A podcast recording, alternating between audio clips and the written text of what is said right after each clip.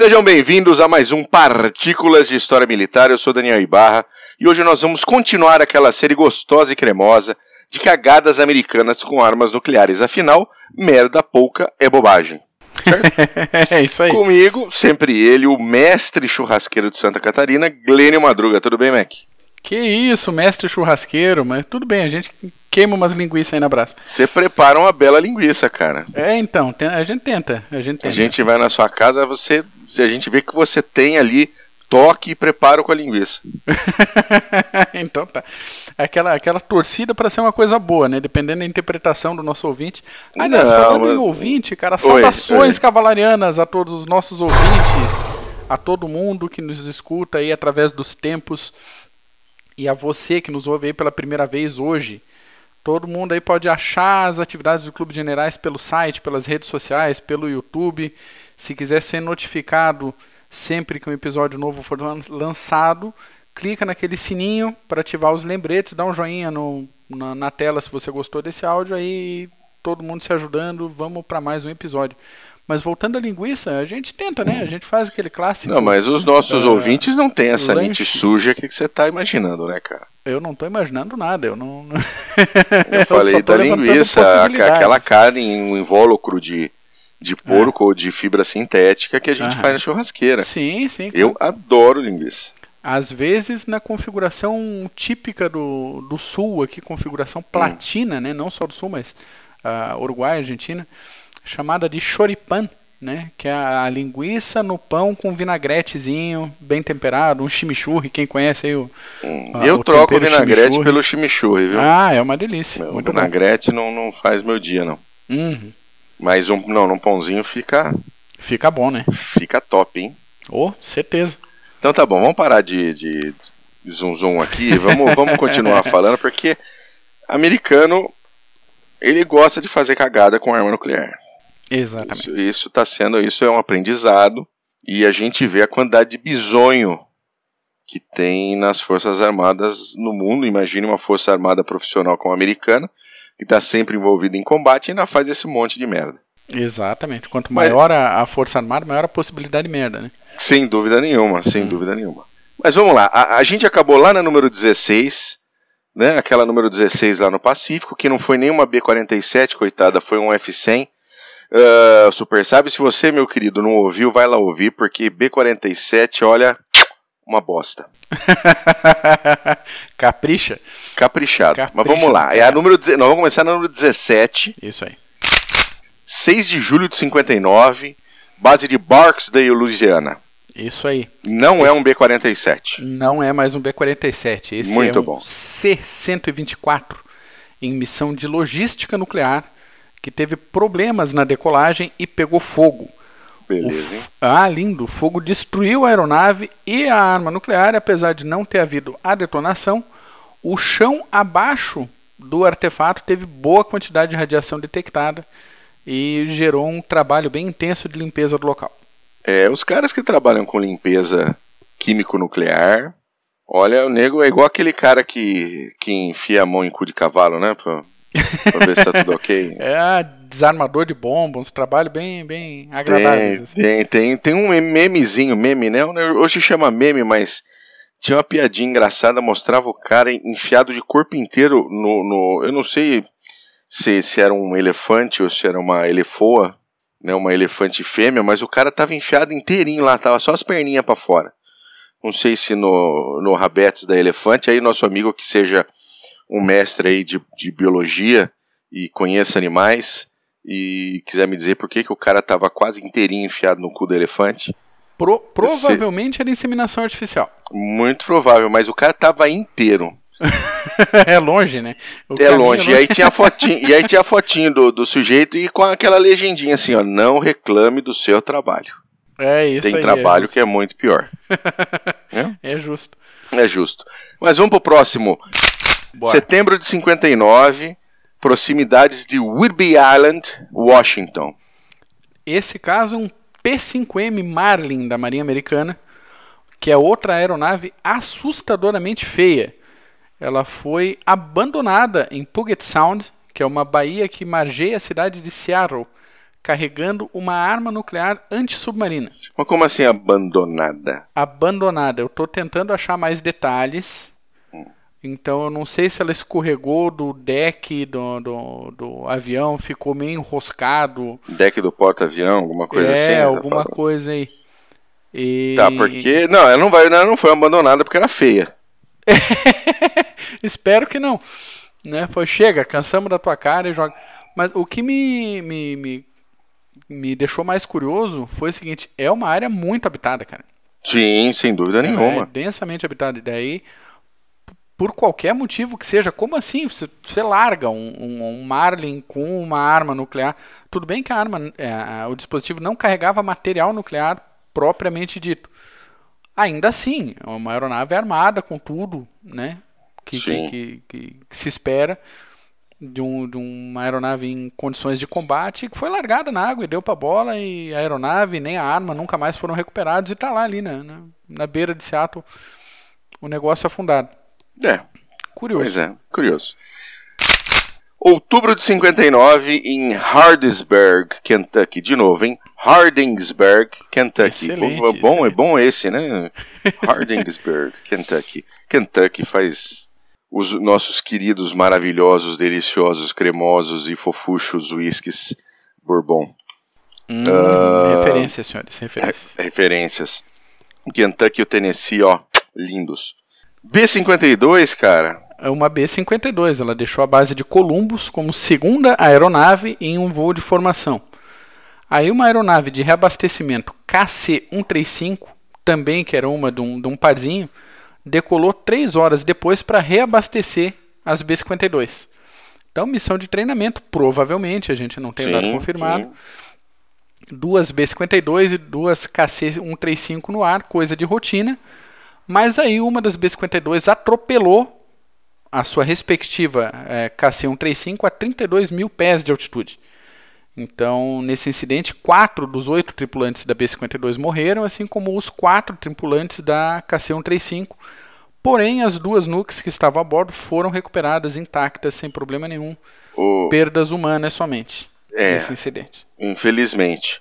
Mas, rapaz, quatro tripulantes conseguiram sobreviver. Isso é impressionante. Pois é, pois é. Provavelmente aí a gente tem que ir atrás do, dos dados mais profundos uhum. sobre esse incidente. Como a gente comentou no, no episódio passado, a gente está pegando como base um documento do Departamento de Defesa Sim. americano. Então a gente tra trabalha mais hoje basicamente com as informações desse documento. Mas a gente pode dar uma olhadinha aí o que, que exatamente aconteceu com isso. E eu acredito que provavelmente deu tempo do, dos outros quatro abandonar a aeronave 32 mil pés, tá aí cerca de 10 mil metros, dá para sair, ejetar? É, é dá para dá pra tomar alguma, alguma coisa, alguma atitude se você não tá muito totalmente ferrado. Exatamente. Uh, eu, eu, curiosidade gostaria... de como é que recupera intactas as duas nukes. Ah, cara, é um documento do governo, né, cara? É, a gente é. não espera que seja dos mais do, dos melhores. Isso Mas só para o nosso ouvinte entender essa questão de reabastecimento em voo, o YouTube está lotado de imagens de reabastecimentos que deram certo e que não deram.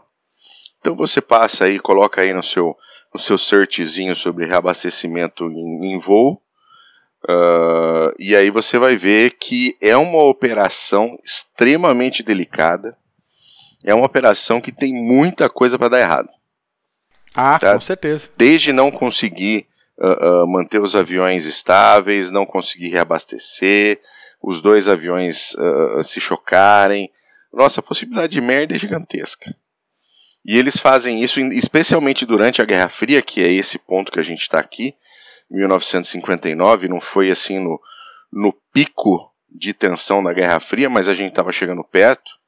Uh, tinha muita tensão na Alemanha Oriental, o, o, os alemães orientais e os, o, especialmente os alemães orientais, nem tanto os russos, mas já pensavam em fazer o muro, né? Já uhum. tinha tido o bloqueio de Berlim e o negócio estava meio feio. Então era comum você ter B-52 armada voando até o, o, o limite da União Soviética ou do limite dos países do, do Pacto de Varsóvia e retornando, né?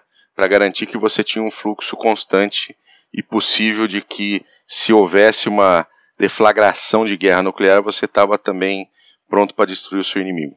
Exatamente. Então, era você tinha que ter reabastecimento, né? Lembrando as nossas queridas B2 que atacaram o Iraque durante o, a, a Primeira Guerra do Golfo em 1990, todas elas saíram e voltaram para a base americana, nenhuma delas estava na Europa, e tudo foi feito mediante reabastecimento em voo. Os americanos sabem fazer muito bem esse processo, mas é um processo bem complicado. E como todo processo bem complicado, como você disse, bem é, plausível de acontecer erros sim, e acidentes sim, e coisas. Sim. Aliás, o, só para deixar registrado, o tipo de operação que mais me deixa aflito nesse sentido é reabastecimento em voo de helicóptero. Esse daí eu nunca vi, Nossa, rapaz. cara, toda vez que eu vejo vídeo disso me dá uma aflição e, e é, é, tenso, é tenso. Se para real... mim sentado no sofá, no conforto da minha casinha, vendo o negócio é tenso, imagina pro pessoal que está dentro do helicóptero. Cara, por incrível que pareça, reabastecimento em alto mar também é complicado. Uhum. Né? Você tem um, um porta-aviões ou um grupo de porta-aviões e você tem uma embarcação menor completamente lotada de combustível e víveres que precisa estar na mesma velocidade que você, né?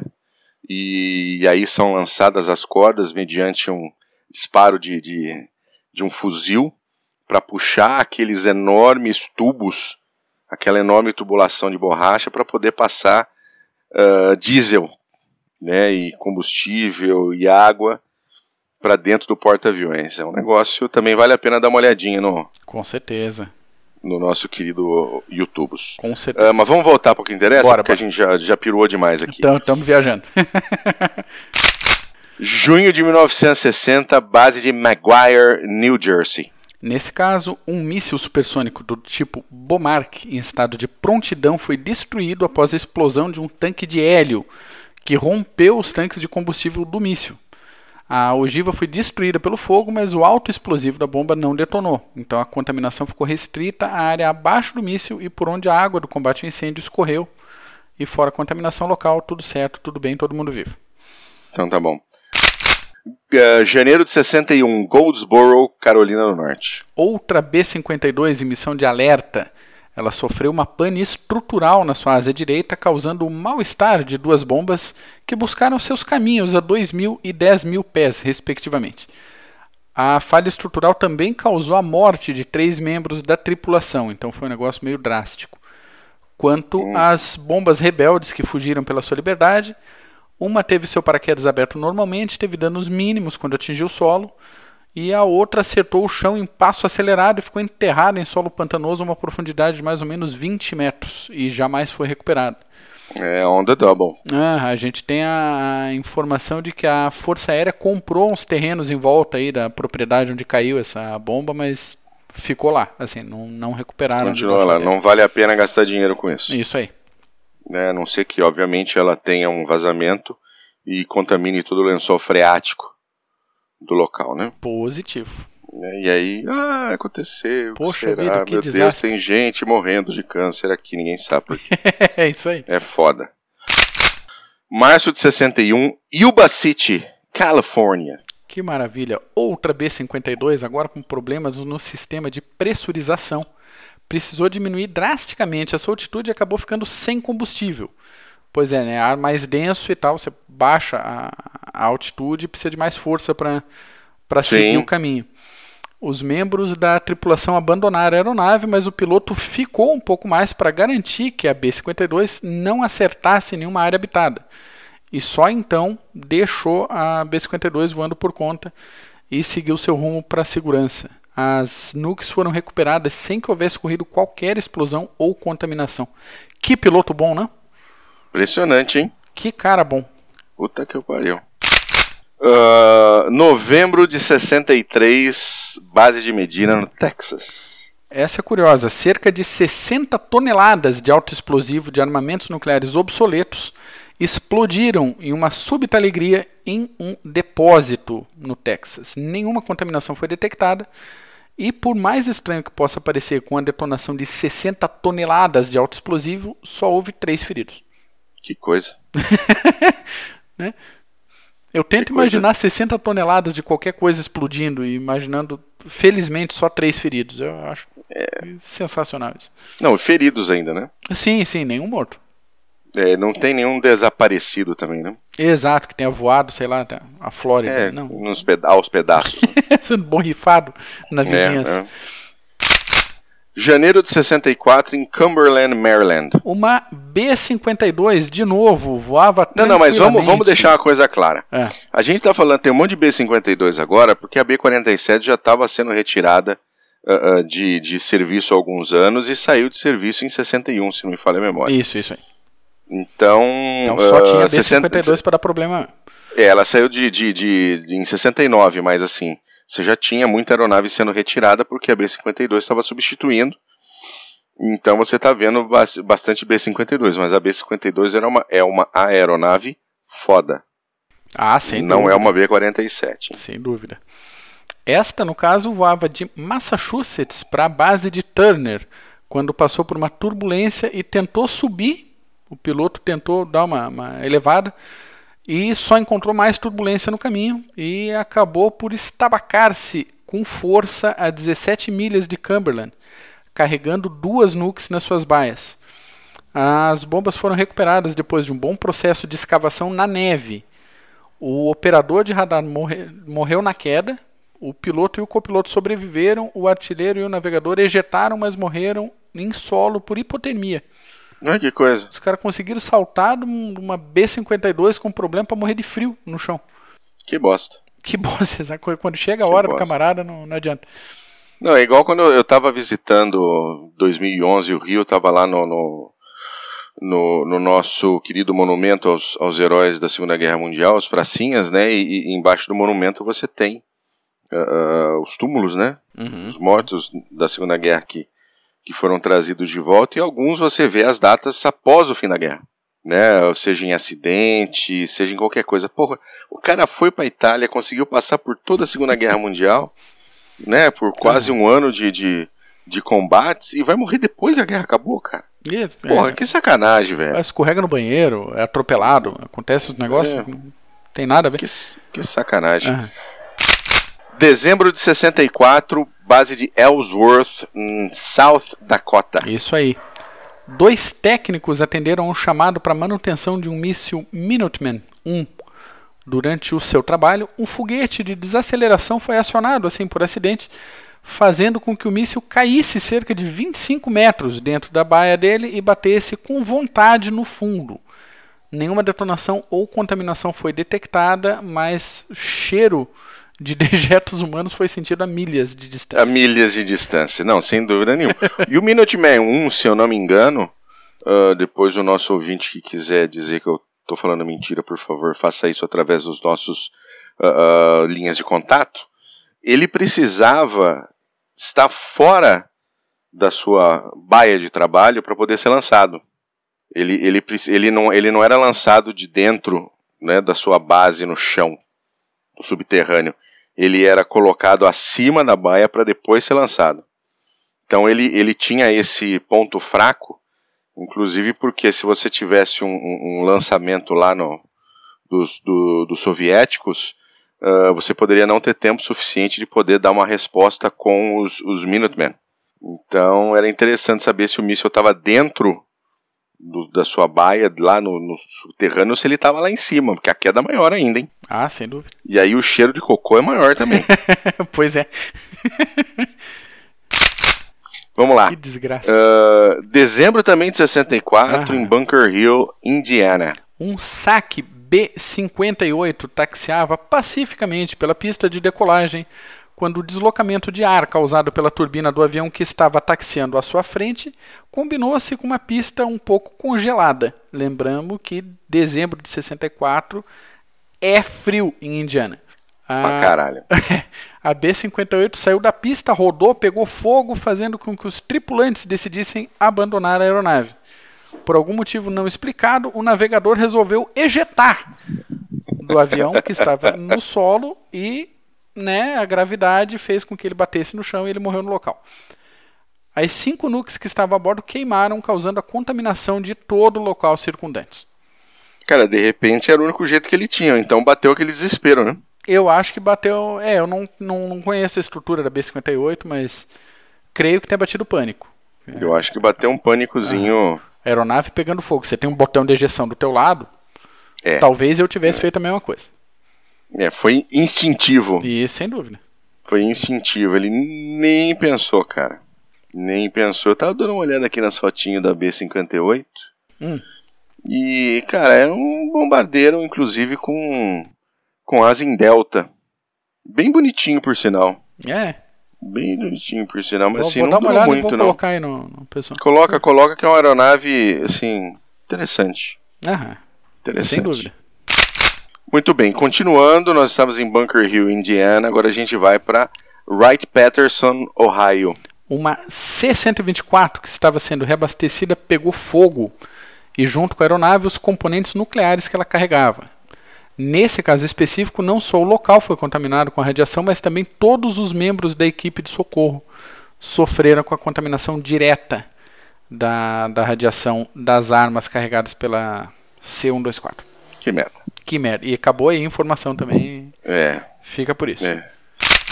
Dezembro de 65, Oceano Pacífico. Um A4 carregado com uma nuke escorregou do elevador de um porta-aviões e resolveu que ele era um submarino. Ah, que beleza. Queria, queria. Hoje não tem, hoje não é a construção social que faz Exatamente. o sujeito é. Exatamente. Era um A4 achando que era um classe alfa. Tô me sentindo Nautilus hoje. E tô, tô Exatamente. A Marinha Americana perdeu a aeronave, a bomba e o piloto a mais de 750 quilômetros da praia mais próxima e já era, não, não foi recuperado. Nenhum é, não item, vai achar mesmo. É, nenhum item foi recuperado. Não. De janeiro de 66, Palomares, Espanha. Espanha, cara.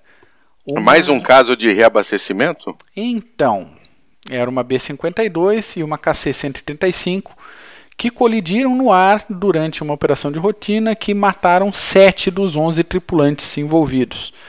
Das quatro nukes que a B-52 carregava, uma foi recuperada em terra, uma foi recuperada no mar, mas as, do as duas outras detonaram um autoexplosivo no impacto e espalharam material radioativo para tudo quanto é lado. Muito material radioativo mesmo assim, bastante. Material radioativo inclusive suficiente para que 1.400 toneladas de terra e de vegetação contaminadas fossem carregadas para os Estados Unidos para que se desse sumiço nisso. Apesar de todo esse esforço, a cidade de Palomares ainda é a cidade hoje que tem maiores índices de radiação em toda a Europa. Cacete, fudeu ah, com a cidade. Fudeu com a cidade. Que bosta. Operação de reabastecimento envolve os riscos aí que é, a gente estava comentando. Janeiro de 68 em Tule, Groenlândia. Adivinha, não, é, adivinha. É B50, mas é, não é Groenlândia, é Groenlândia. Groenlândia. É o que tá escrito aqui, você que escreveu, cara. É isso, é Groenlândia, não é Groenlândia? É, é Groenlândia. Não sei, então tá bom. Eu acho que é. Vamos conferir isso aí, a gente bota na tela. Uma B-52 que vinha da base de Plattsburgh, em Nova York, atingiu o solo com força, com ênfase e com falta de planejamento, a 12 quilômetros da pista em que ela deveria de fato pousar com calma, matando um dos seus tripulantes no processo todas as quatro nukes queimaram, contaminando o gelo da região. 6.700 metros cúbicos de gelo, água do mar, neve e destroços contaminados também foram carregados para os Estados Unidos após um esforço de limpeza que durou quatro meses, que estava o tempo todo sob o olhar atento das autoridades dinamarquesas. Para quem não sabe, a Groenlândia é território dinamarquês. Isso aí. Primavera de Primavera, olha que coisa linda. Primavera de 68, Oceano Atlântico. Eu gosto. Essa é a penúltima, hein? É, eu gosto quando vem informações precisas assim. Primavera Sim. de 68, Oceano Atlântico. É, é, é, bem, bem específico. Bom, se colocaram na documentação, a gente comenta, né? Mas precisar mesmo não precisava ter esse dado aqui. Nenhum detalhe até o momento da publicação do documento é, foi divulgado. Todos esses detalhes permaneceram em sigilo. Então, né, 1968, situação tensa, Atlântico, um incidente com bomba nuclear em um local impróprio no vasto Oceano Atlântico, se não ter sido divulgado. Pensemos o que pode ter acontecido, lembrando que Lembrando, não, te pergunto, você, ó estudioso das águas é, é, britânicas, Mar do Norte conta como Atlântico? Uh, conta como Atlântico a oeste das ilhas, né? Ah, é? Eu acho que sim. Eu acho que a leste ele já não conta mais com o Oceano Atlântico. Mas é uma boa pergunta. É uma boa pergunta. é uma boa pergunta. Mas eu acho que, bom, não sei. É tudo água aquela porra? Então... É tudo água. Vamos investigar e se algum Vamos ouvinte lá. souber, manda pra gente aí. É isso daí. Setembro de 1980, essa é a última, essa é a última. das 32 cagadas que estão divulgadas. E estão divulgadas até 1980, sabe Deus o que aconteceu de 1980 até agora. Setembro de 1980, em Damascus, Arkansas. Isso aí. Durante a manutenção de rotina de outro silo de mísseis, dessa vez um Titan II, um técnico deixou cair uma ferramenta. Né? Incidente normal, todo mundo né, deixa uma ferramenta cair, um martelo, uma chave de fenda. Em algum momento da sua vida você está mexendo deixa, com a ferramenta é, e deixa ela cair. Deixa ela cair, normalmente em cima do pé. O problema é que essa ferramenta acertou o míssil, não o pé do envolvido, e acertou justamente de uma forma que fez um buraco no tanque de combustível pressurizado. Que legal. Ah, gostoso. Todo o complexo e a área circundante foram evacuados e uma outra equipe foi chamada. Oito horas e meia depois do buraco inicial, os vapores do combustível desse negócio explodiram, matando um membro da equipe de manutenção e ferindo outros 21. De alguma forma, a ogiva e o módulo de reentrada foram encontrados intactos e não houve nenhuma contaminação no local.